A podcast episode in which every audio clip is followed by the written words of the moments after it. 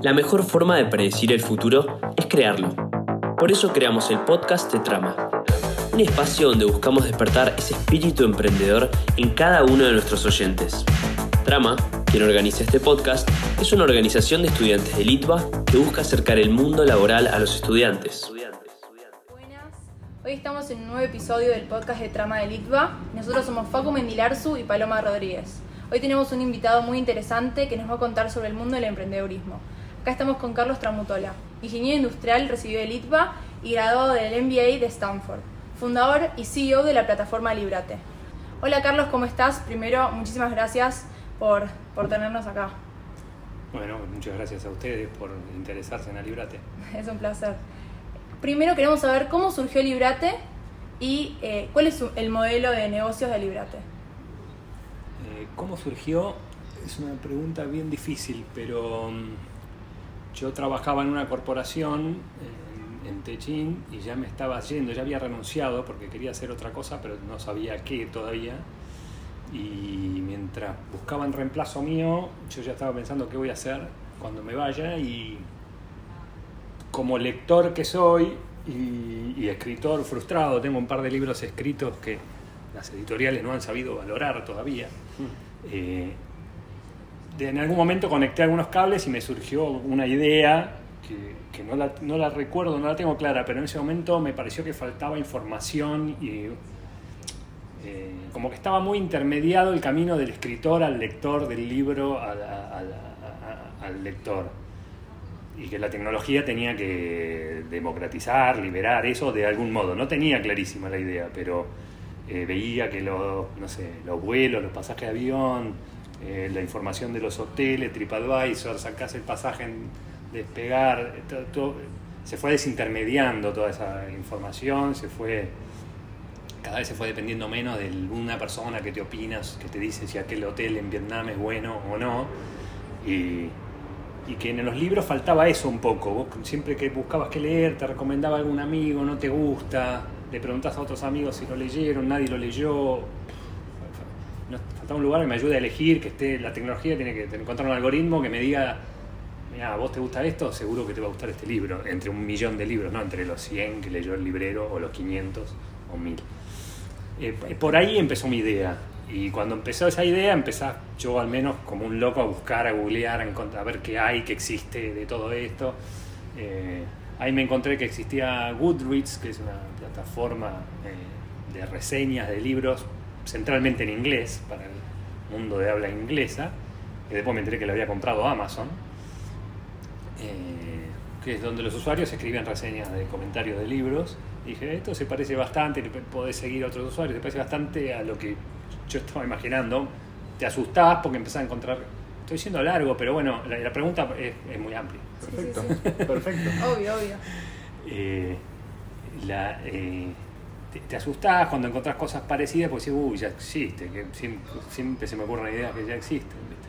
Sí. Pero bueno, estaba todo en inglés eso y digo, esto, yo hablo español, por más que se habla en inglés, no- había algunos usuarios en español que se mezclaban con las reseñas en inglés. Eh, y bueno, empecé a pensar, eh, a darle forma a la idea y dije, yo quiero armar algo así, algo que, que- que además me imaginaba algo más amplio en el futuro, que es...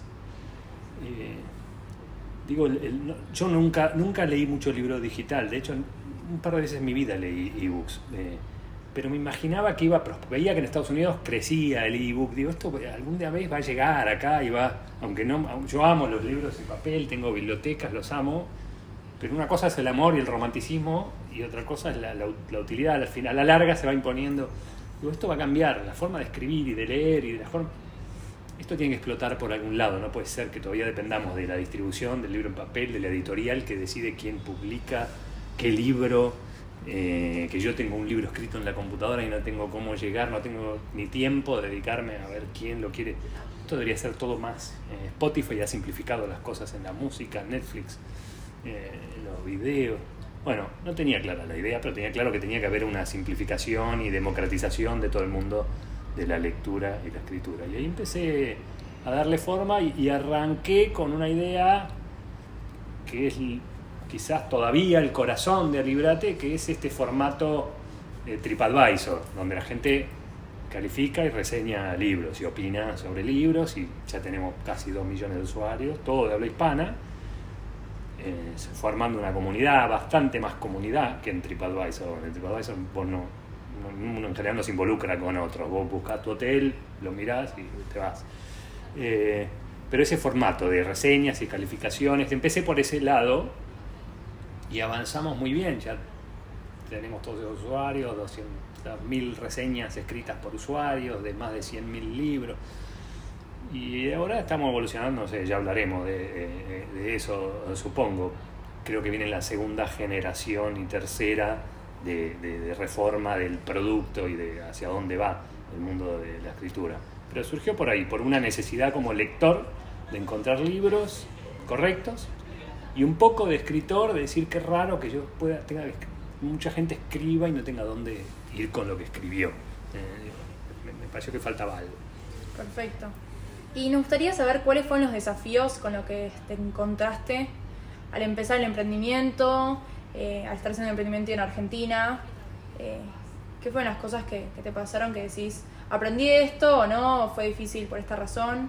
Mm. Em, bueno, el primer desafío, y esto es interesante para estudiantes, eh, quizá lo más difícil todavía, pero en ese momento fue más, quizá más, es el tema tecnológico. Porque obviamente tenés dudas primero de la idea, si es una buena idea, entonces tanteas con alguien, con un par de personas. Tuve la suerte de encontrar rápidamente dos personas, un amigo y un conocido, lectores con plata. Eh, uno es Cristian Vilat, uno de los fundadores de despegar.com, otro Santiago, un amigo de Lit, que también fue a Litva, que, que trabajaba en un fondo de inversión, que eran lectores y cuando les conté un poco la idea les gustó enseguida y pusieron algo de plata. Entonces tuve esa suerte porque bastante rápido conseguí el- el- el- algo que es muy difícil para mucha gente, que es los primeros dólares para arrancar. Pero ahí después se arranca el segundo problema, que es la, parte tecnológica, que yo no sabía, no tenía ni idea cómo esta idea se plasma en una plataforma, en una app, en un... No sabía nada, no sabía nada. eh, y no sabía por dónde empezar. Y no sabes a quién preguntarle, porque yo intuía, por mi experiencia, yo empecé más o menos de grande, yo fui emprendedor muy grande para, el promedio, que empiezan a los 20 y pico años, yo tenía 40 y algo. Entonces algo eso te suma, que tenés experiencia, me había chocado con problemas distintos, pero con problemas al fin. Y mi experiencia me decía que si le preguntas a uno te dice una cosa, le preguntas a otro te va a dar otro consejo, te va a decir así, usa eh, JavaScript, y si te preguntas a otro te va a decir, digo, ¿cómo hago para preguntarle a la persona correcta? Si yo no sé nada. ¿cómo va a decidir? Cuando el tipo me conteste, me diga qué tengo que hacer, no sé si creerle o no, ya está.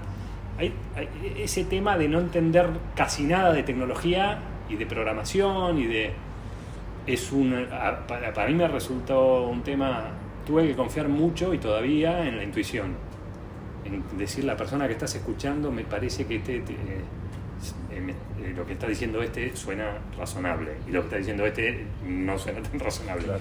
Eh, entonces te diría que el primer obstáculo es ese es la, la ceguera que uno tiene con el tema tecnológico no sabes eh, por dónde empezar tuve la suerte de contactar a un alguien que yo había conocido que había sido CTO de Mercado Libre y de Despegar, él me recomendó a un tipo, pero igual, ¿viste? no sabés si estás siguiendo el camino correcto, si, si el que me está recomendando es la persona y el tipo viene y te dice, ah, vos lo que tenés que hacer es esto, esto y esto. No sé, eh, eh, esa parte y todavía ahora, después de cuatro años, los escucho, me hablan y entiendo un poco, pero muchas veces no. Muchas veces me hablan de cosas que tengo que confiar en la persona que elegí. Entonces, yo la verdad que tengo que confiar mucho en mi intuición, en sentir que elegí a la persona correcta y lo que me está diciendo es así, pero la verdad que lo que me está explicando no entiendo nada. Eh, eh, entonces, para mí es un obstáculo muy grande. Muchos fundadores y CEOs son tecnólogos, eh, entonces no tienen este problema, creo, o lo tienen mucho menos, porque después hay mil tecnologías específicas. Entonces, por ahí ese tecnólogo sabe de esto y no sabe de todo esto. Entonces, necesita la misma intuición que yo tengo que usar para eso. Pero ese, es- ese para mí es, es, eh, un obstáculo grande, grande, por cómo tomar decisiones de, de un tema que no entendés. Y todo el tiempo estás tomando decisiones tecnológicas de un tema que, que no entendés bien.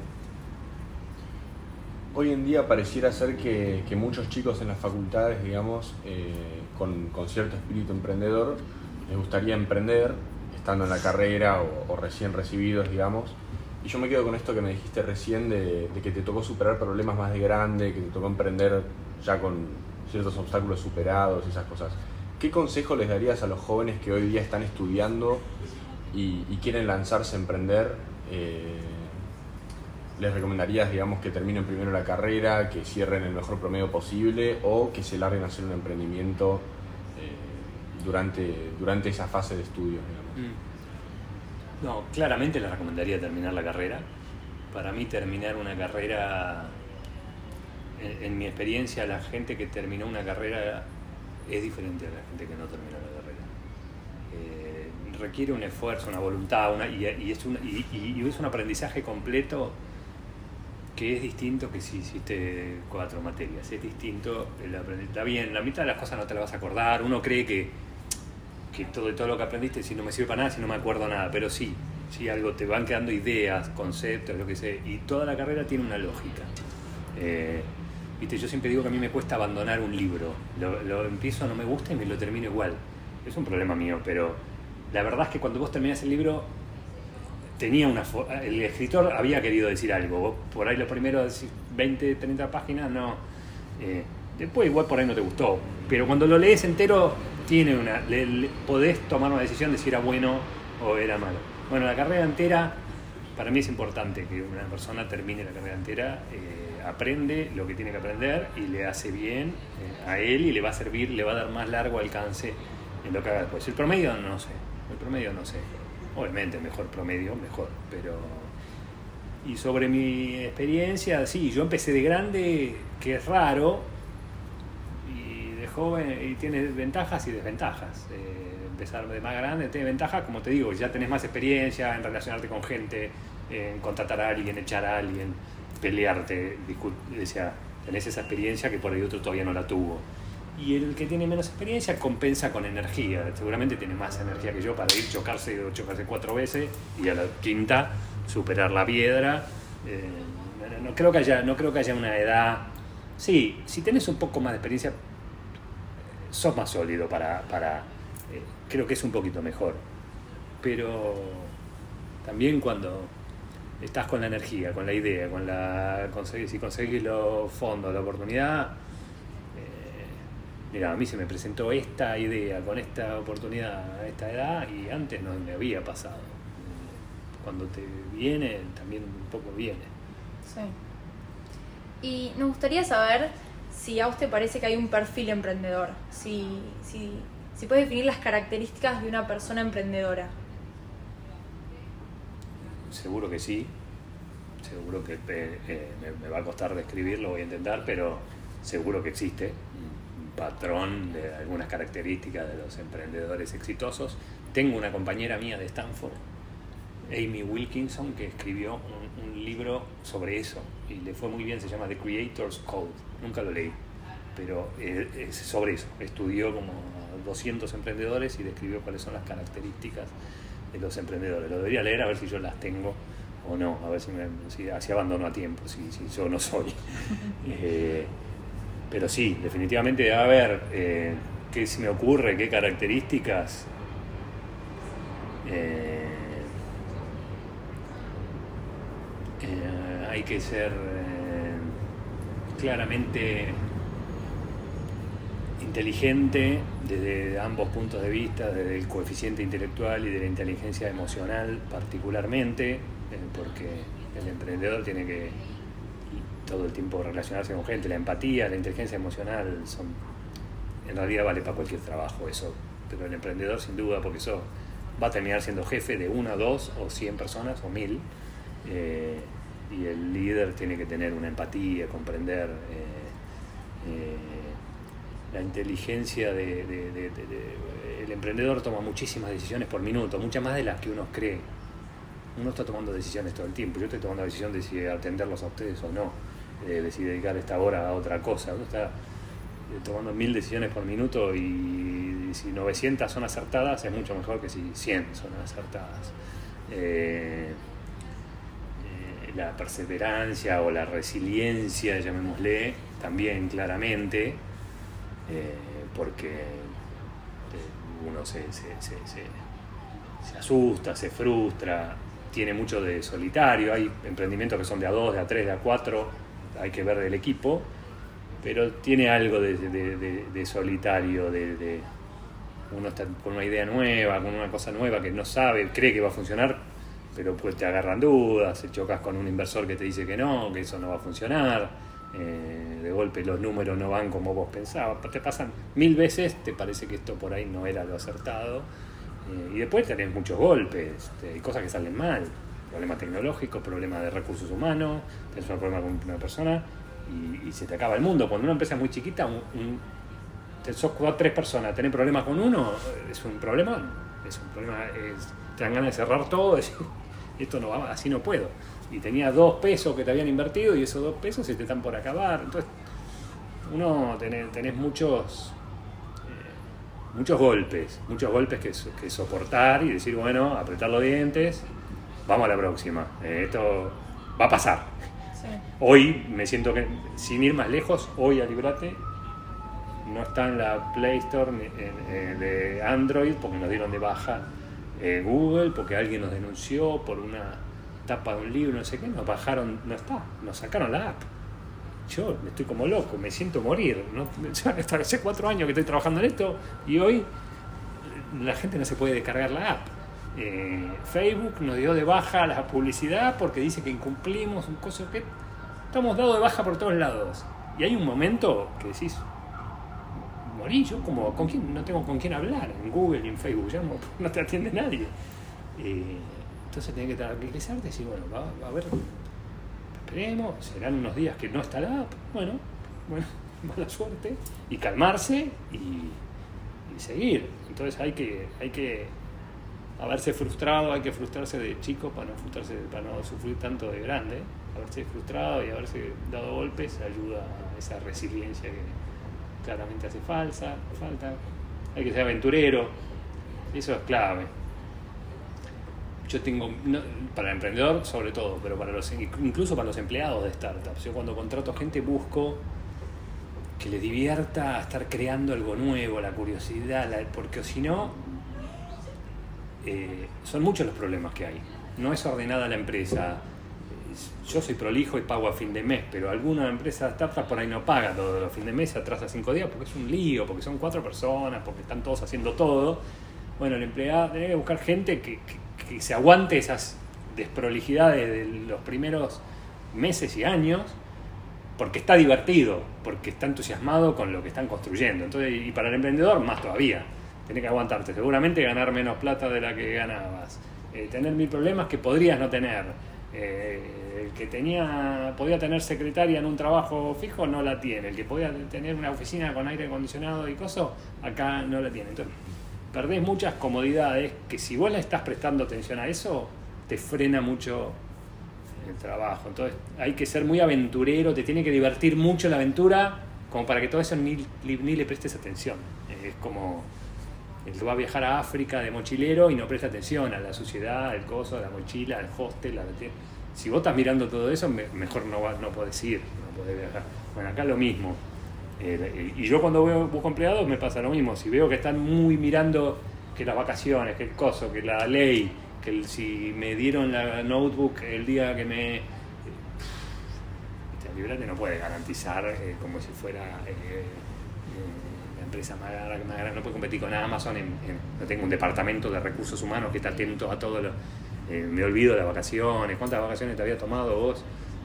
si le molesta esa desprolijidad, va a estar incómodo todo el tiempo. Entonces, tanto para el emprendedor como para los empleados, hay un espíritu aventurero que, tiene que, te tiene que divertir. Eso tiene que superar con creces las incomodidades. Y recién nombraste ciertas características a la hora de contratar gente y nos interesaría saber también si te tuvieses que asociar o, o si es que te asociaste cuando empezaste a Librate, digamos, eh, ¿qué características digamos, qué características mirarías de tus socios, perdón, y qué criterios utilizarías, digamos, para saber si te conviene asociarte o no? yo me asocié, pero es un caso no tan ideal en donde mis socios principales son socios inversores más pasivos. Sí son miembros de un board que nos reunimos y me aportan un montón, pero no tengo un socio managing partner que esté actuando todos los días, que creo que es mejor si uno puede, si uno tiene. Es bien difícil encontrar ese socio. Eh, yo siempre digo que es igual de difícil que encontrar una pareja, eh, porque es muchas horas, muchos temas, muchas posibles peleas, muchas eh, diferentes visiones. bueno, yo me animo a decir, recomendar cómo tiene que ser tu socio, volviendo al ejemplo de la pareja, para decir cómo recomendar cómo tiene que ser tu pareja. Muy difícil hay que empezar por tiene que ser alguien que te lleves bien y te entiendas y, sean compañeros y que eso, que no estés tan solo cuando te asustás, porque hay otro que te dice, vará, vará, pensémoslo, ¿viste? porque hay otro, te diría, si tenés ese entendimiento y una visión parecida y un entendimiento y una empatía y una conexión que es un montón. Parece poco en términos técnicos lo que estoy diciendo, pero es un montón yendo más a lo técnico, y sería bueno que si uno no sabe tecnología, el otro sepa. Eso sería, eso sería muy interesante. Y si ya tenés uno que sabe tecnología o no, bueno, cuanto más se complemente en los conocimientos con vos, eh, mejor. Yo, mis socios fundadores, inversores, en muchos aspectos me ayudan un montón. Uno que trabaja en un fondo de inversión sabe un montón de sociedades, temas legales, eh, eh, directorio, eh, todos los documentos, las cuentas en el exterior, manejó miles de sociedades, lo que sé, que para mí es un mundo que yo nunca me había, yo vengo más de marketing. Y el otro, que es uno de los fundadores de Despegar, tiene la experiencia de haber armado un producto digital, llamémosle, que me aporta un montón en ese conocimiento. ¿Sí? Todo lo que sepan que no sea, eh, que sea diferente a lo que sabes vos, suma, suma. Volviendo un poco a, a Liberate, digamos, eh, ¿qué, plan, de proyección tienen para los próximos años? Qué difícil. Eh, tenemos un... Y nosotros estamos en el momento difícil e interesante de hasta ahora enfocamos mucho en crear una comunidad y en hacer crecer la comunidad y hemos sido exitosos en eso. Hoy hay un montón de lectores que se encuentran en la librata y comentan y se ponen like y se recomiendan y, demás. Eh, y enfocamos muy poco en, en los ingresos, en la facturación. Creemos que es lo correcto que en un emprendimiento de este tipo no, para, no vale para cualquiera, vale para este. Eh, si uno está pensando del día uno querer cobrarle al primer miembro de la red, te dice, no, yo voy a pagar si acá no hay nadie. Eh, entonces querés poner el carro delante del caballo, y porque por él le quiero mostrar a los inversores que ya puedo facturar algo. Eh, entonces, enfocamos mucho en crecer la comunidad y poco en los ingresos. Y estamos en el momento que ya hay que empezar, ya estamos generando algunos ingresos y hay que empezar a a tener, a crecer los ingresos para que empiecen a cubrir los costos, más temprano que tarde. Eh, entonces te diría que en los próximos años, eh, además de seguir creciendo eh, la comunidad, centralmente tenemos que empezar a, a tener un producto rentable. Además de ser lindo y que alguna gente lo use, tiene que ser rentable. Y entonces tenemos que trabajar mucho en eso. Eh, eso se logra definiendo de dónde va a venir la rentabilidad. ¿Van a pagar una suscripción? Si no, ¿por qué pagarían una suscripción? ¿Qué tenemos o qué tenemos que tener para que alguien esté dispuesto a pagar un premium o algo? Eh, ¿Van a comprar libros? Si no, ¿cuánto podemos ganar de ahí? Eh, y organizar todo eso y a la misma vez crecer en volumen para que esos números tengan el tamaño suficiente eh, para que cubran los costos. Así que eh, la proyección es esa, es Hoy tenemos 2 millones de usuarios registrados. Los próximos 5 años Albiorate tiene que tener 10 o 20 millones de usuarios registrados. Activos en general son mucho menos, proponen que sea un millón de usuarios eh, activos. Pero en el fondo el número crítico va a ser cuántos de esos usuarios paguen por algo, o por una suscripción, o porque compran libros, o por lo que sea. Eh, creemos que va a crecer mucho, está creciendo mucho la segunda eh, generación del producto que es la parte de la escritura. Hasta ahora era más, como les dije, calificar, comentar libros. Hay una sección donde ahora donde los usuarios hace ya varios meses pueden escribir cuentos, poemas, eh, relatos, eh, tips para escritores, algunos que ya son escritores pueden hacer tips de escritura. Y esa sección está creciendo mucho, cada vez más usuarios escriben y cada vez más usuarios leen lo que otros escriben. Eh, que viene a ser esto que yo imaginaba al principio, de que, bueno, que sea más fácil escribir algo y que otro lo lea. No tanto que tengo que imprimir un libro, lograr una editorial que me lo imprima, que llegue a la librería, que alguien lo compre creemos que esa sección, que ese mundo de la escritura de muchos escritores eh, aficionados, como soy yo, eh, va a explotar en, los próximos años. Eh, así como ocurrió con los videos, donde yo siempre digo que antes cuando yo era chico había dos personas graciosas, no sé, Olmedo y Porcel en la televisión y eran los únicos dos graciosos y cuando aparece YouTube o TikTok o Instagram resulta que eran 200.000 los tipos graciosos. Estaban en su casa, pasa que no tenían acceso al canal de televisión, al casting, a que los elijan, a que llegue. Hoy la tecnología permitió que cualquiera hace un video, era gracioso y se hace conocido. Bueno, con la escritura pasa lo mismo. Eh, son pocos los que llegan a editorial a que te publiquen un libro de 400 páginas, pero son un montón los que pueden escribir un buen cuento y lo pueden publicar. Son muchísimos más. Bueno, eso va a explotar por algún lado. Entonces creemos que esto está creciendo mucho y, creemos que va a haber eh, eh, mucho crecimiento por ese lado. O sea, ya no solo opinar de libros, como, nosotros, como se entiende el libro hoy, sino ya escribir. Y el formato del libro se va a ir desdibujando. Eh, uno puede escribir una novela, un capítulo, un cuento, un ensayo, una hoja, una frase. Entonces mucha gente va a escribir y mucha gente va a, leer. Creo que va a crecer muchísimo ese mundo adentro de Librate. Y queríamos saber si admirás a algún emprendedor, eh, puede ser de, ahora o de antes, o alguna así empresa que, es reconocida por, por su emprendedor, mm. que, que, nada, que por ahí te guíe, o te gustaría mm. ser como él, ella. Mm. No, ser como él, ella, no sé, no, a mí no, no, sé, no, me, no me pasan en tanto esas cosas, que quiero ser como, otro, pero a mí me gusta mucho Marco Galperi. Parece fácil la elección, ¿no? Como cuando era chico mi ídolo era Maradona y todo me decían que vivo, Maradona, mejor del mundo. Bueno, eh, acá parece también, pero que vivo, pero me gusta, me parece que además de, lo obvio que es de haber creado una empresa increíblemente exitosa, eh, fue uno de los primeros que hizo algo eh, tan sólido y, con tan buen funcionamiento en tecnología en Argentina y en América Latina.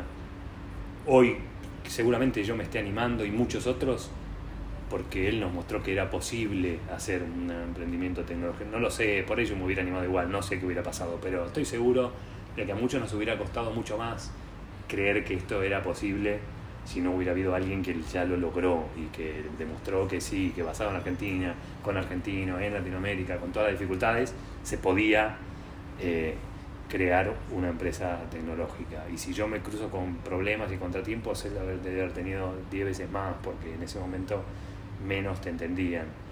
Eh, entonces, y además me gusta desde lejos, no lo conozco, lo vi, hablé con él un par de veces, pero no lo conozco mucho pero de, visto de lejos me gusta su personalidad, me parece un tipo tranquilo. Eh, eh, no, sé, no me, a mí no me gustan los que, los que tienen los megalómanos que parecen tener una ambición desmedida. no sé, no leí la biografía de Elon Musk todavía, pero me asusta cuando alguien ya quiere comerse el mundo entero.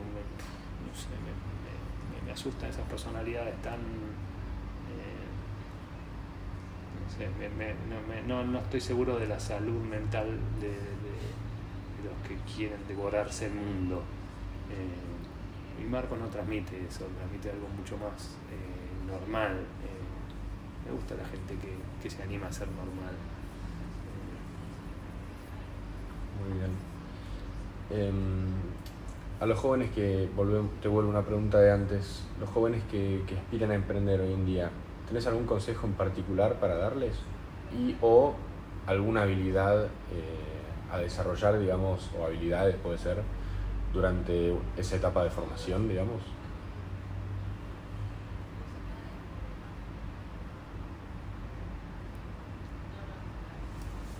Sé, lo que se me ocurre me cuesta un poco porque no porque yo no estuve en ese lugar. Yo a la edad, eh, yo cuando estudiaba no se me ocurría ser emprendedor. Y cuando yo estudiaba en el ITBA no existía. Eh, cuando yo estudiaba en el ITBA, eh, el camino era ir a trabajar, venían las privatizaciones, la- ir a trabajar a Telefónica, a Techin, a IPF, a una empresa grande. Eso era el sueño. eh, eh, eso era lo, lo mejor.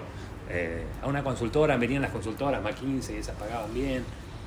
Pero no, emprendedor sonaba como a cuenta propista, sonaba algo como trucho en, en- en esa época. Después cuando fui a Stanford se me abrió la cabeza, que yo veía que la gente emprendía y digo, esto es algo bueno, no es algo...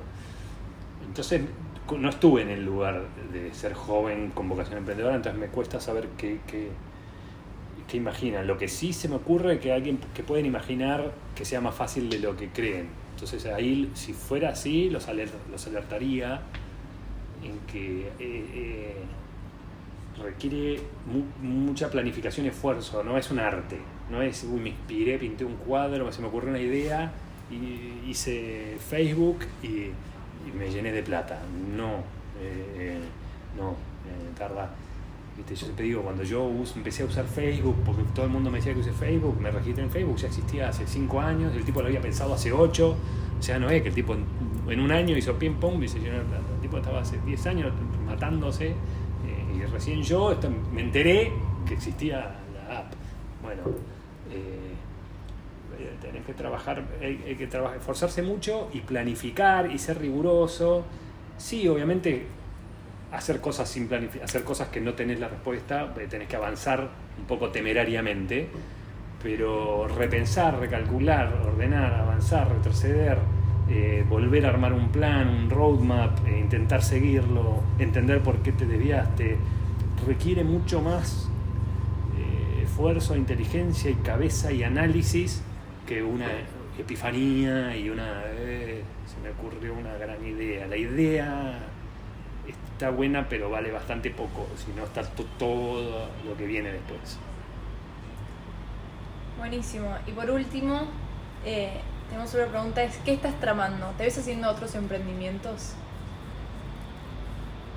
Eh, que estoy tramando. No mucho, yo tengo mucho. yo- no, yo por mi personalidad tengo mil pendientes en mi vida.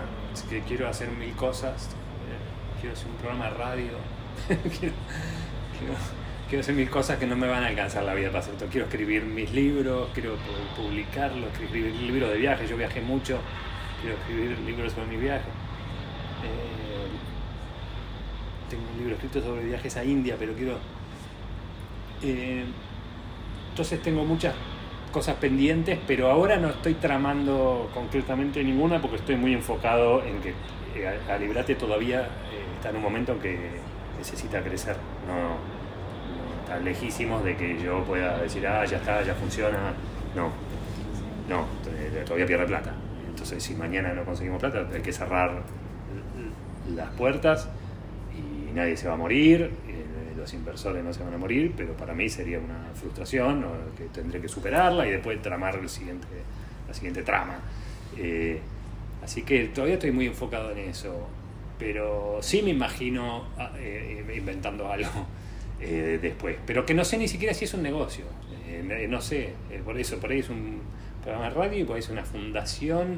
eh, eh, a veces me sacan las ideas. Yo tenía, yo me, interesaba mucho el tema ambiental eh, eh, y hace poco me compré el libro de Bill Gates sobre el, cambio climático y sentí que ese era el libro que yo quería escribir, quería lo que yo quería investigar y lo que con mucho más plata que yo.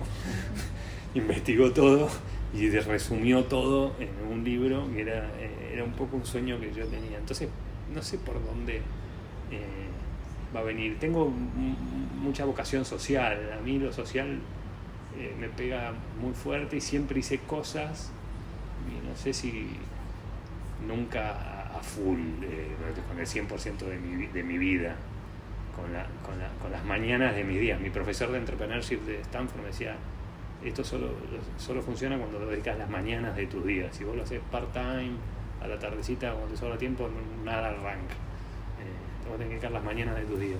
Bueno, no sé, tengo algo social, algo... No, no, me, no, no me da miedo, se me van a ocurrir, eh, tengo más ideas que las que puedo implementar, porque después tengo que elegir una, eh, porque me gusta hacer en serio lo que haga.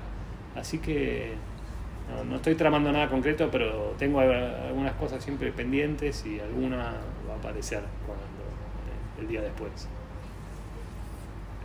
Excelente, bueno Carlos, con eso vamos a cerrar el, podcast, la entrevista entonces. Así que nada, te agradecemos muchísimo por tu tiempo. Esto fue otro episodio del podcast de Trama. Muchas gracias por escucharnos y si querés saber más, nos podés encontrar en redes sociales como Trama Itba. Si querés escuchar próximos episodios, no te olvides de seguirnos en Spotify.